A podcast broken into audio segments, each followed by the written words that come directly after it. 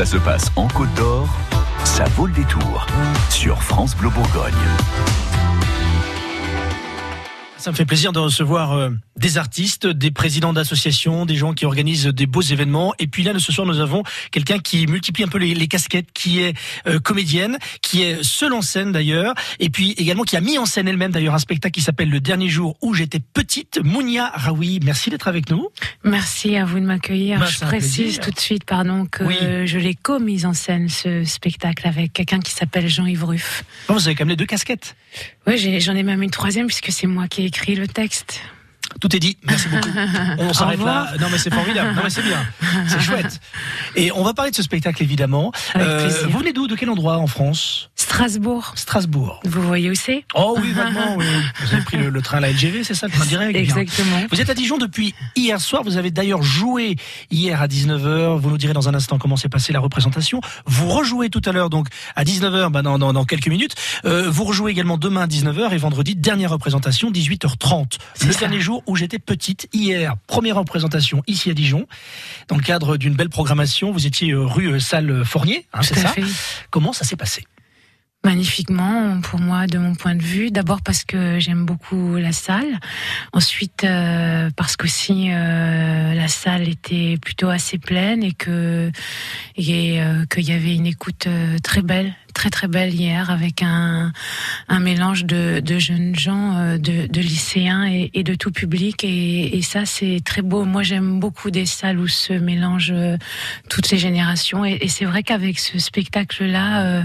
euh, c'est ça que j'ai comme salle et je, savoure ça parce que c'est c'est ça crée une écoute douce, pleine de vitalité, en même temps, enfin très très bienveillante. Mounia Raoui, c'est vrai que vous, vous aimez le théâtre plus que tout, déjà parce qu'on a envie de se... Plus que bah, tout, le monde... bah, autant que je peux. Autant en vous tout pouvez, cas. enfin déjà pour se mettre à nu entre guillemets devant un public seul en scène euh, pendant je sais pas une heure une heure et quart, c'est vrai que déjà c'est un défi en soi.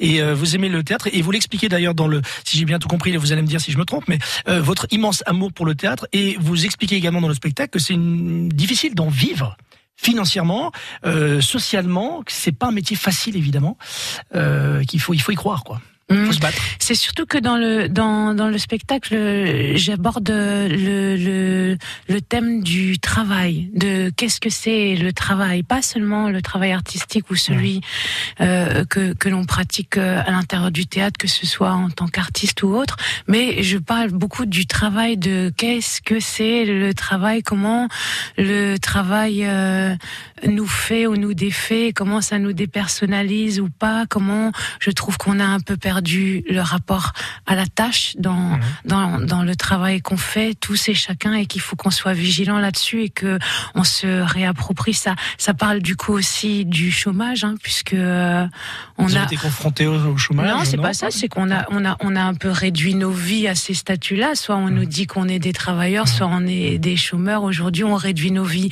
à ça, alors que moi, je pense que nos existences, elles sont toujours multidimensionnelles et que c'est très bien et que du coup, il faut, euh, il faut savoir euh, euh, se réapproprier le langage pour euh, garder l'espace de ça dans nos têtes. On n'est pas que des travailleurs ou des chômeurs.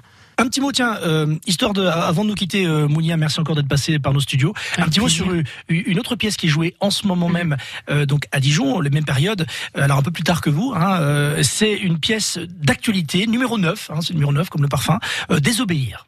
Elles sont quatre sur scène. Mhm. Vous l'avez vu hier soir? Et je l'ai vu hier soir, je l'ai découvert hier soir sans rien savoir du tout de ce que j'allais voir. Pas plus mal des fois. Ouais. Et, euh, et j'invite euh, tout le monde à aller voir euh, aussi ce spectacle-là parce que sur le plateau il y a quatre jeunes femmes du- d'une énergie, d'une vitalité, d'une d'une intelligence et, et, et rare. C'est très joyeux comme spectacle. Il faut il faut aller se faire ce plaisir-là, je pense vraiment. En tout cas, elles auront apprécié le petit euh, clin d'œil que vous leur faites. C'est très sympa. Et c'est donc euh, euh, jusqu'à donc jeudi 21h et vendredi 20h30, pièce d'actualité numéro 9, Désobéir. Et c'est au Parvis Saint-Jean. Merci beaucoup, Mounia. Merci à Je vous vous. dis merde, on peut le dire, hein, merde, vous jouez dans une demi-heure, donc euh, Je réponds rien.